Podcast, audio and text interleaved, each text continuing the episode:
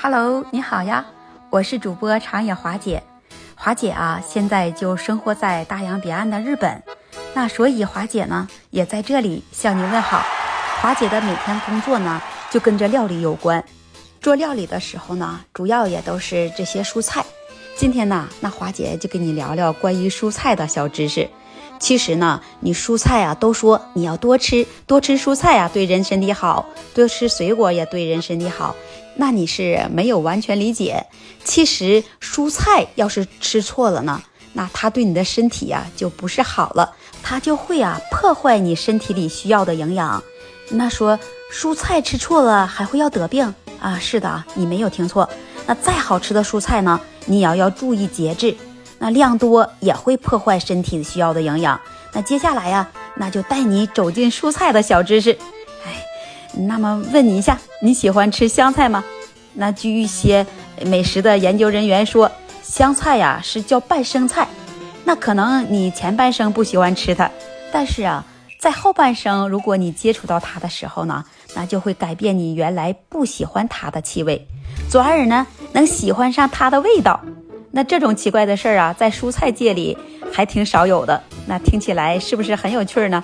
今天要说的，就是在民间传统的认知里呢，人们通常啊都会在感冒的时候，或者是小孩子出麻疹了、出风疹了、出不透的时候呢，那就使用香菜做一个蔬菜汤。于是啊，华姐啊就专门去了解了一下这个香菜。原来香菜啊，是因为香菜的里面呢。有一种挥发性的香味物质，这些香味的物质呢，是一种油性的物质，可以刺激肠道产生消化液，进而呢能促进肠道的蠕动，所以啊可以保持肠胃的健康。那虽然这种物质啊不是人人都喜欢的呢，但是呢一旦喜欢上它了，你就会被它迷上。当然，也正是因为这种，呃挥发性的这个油啊有刺激性的作用。所以呢，男性啊，你还得是少吃。那这让我恍然啊，就明白了，怪不得以前看一些养生杂志里啊，都会提到这一点呢。原来是这个原因啊。那后来呢，就看到啊，在中医里提到了香菜还有利尿的作用。那突然觉得这香菜呀，还挺有用的。其实香菜的营养呢，真的是挺丰富的。它的深色的叶子里呢，含有丰富的胡萝卜素。和维生素 C 啊，维生素 B 一和维生素 B 二，同时也含有钙、铁、磷啊等微量元素，可以补充人体需要的营养。那既然说它都那么好了，为什么还不能多吃呢？原来呀，这香菜里含有大量的黑色素，尤其是男性，你经常吃它呢，还会引起光敏性皮炎，还因为香菜的发散作用啊，你经常吃。也会耗去人的精力，而使人疲劳，还能降低你的记忆力啊和人的工作效率啊，这下知道了吧？喜欢吃的蔬菜也不是啊，都可以想吃多少就吃多少的。那尤其是有比较特殊香味的这个香菜，那从民间传下来的这个食谱里啊，一些当做提香的蔬菜，还是有一定的保健作用的。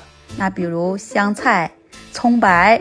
啊，葱根、姜啊等等，你用的适当的话呢，就可以发挥它最大的优势。那既然是这样，那在使用它们的之前啊，不妨还是要认真来了解一下自己对它们都有哪些不适。比如姜啊，老人们会说晚吃萝卜早吃姜，那么姜为什么得在早上吃呢？如果你晚上吃，是不是也可以呢？原来呀，姜是辛辣的，它含有啊。有挥发性的这个油性物质，可以活血、祛寒、祛湿啊、发汗等等作用。除此之外呢，它还可以健胃止吐、呃消水肿的作用。那民间常有啊，家有小姜，小病不慌，和冬吃萝卜夏吃姜，不劳医生开药方。你看看这个说法。那尽管姜呃有这么千般好，你也要知道它的禁忌。那比如说啊，高血压的人群体你就不适合吃。再比如说啊，有痔疮的患者，那你也最好是不要吃。那早上吃姜可以驱寒，晚上吃啊就不合适了。晚上啊人是要休息的，那吃这姜啊，不仅会使人精神振奋，也会破坏人们的睡意，同样呢，也对身体健康有害处。那千万要记住了哦，晚上是不适合吃姜的。那我们呢，还是要记住啊，那老人常说的，浅尝为好，不要过度。美味佳肴是穿肠服药，人间有美味啊，是清欢呢。那今天啊，华姐就跟你分享了一个蔬菜的小知识。在最后啊，那华姐啊，希望我们每一个人在品尝美食的时候，你千万不要忘记了那些老人说过的话。那些经验呢，都是他们在长期生活当中积累下来的好东西，在关键的时候啊，真的是很管用。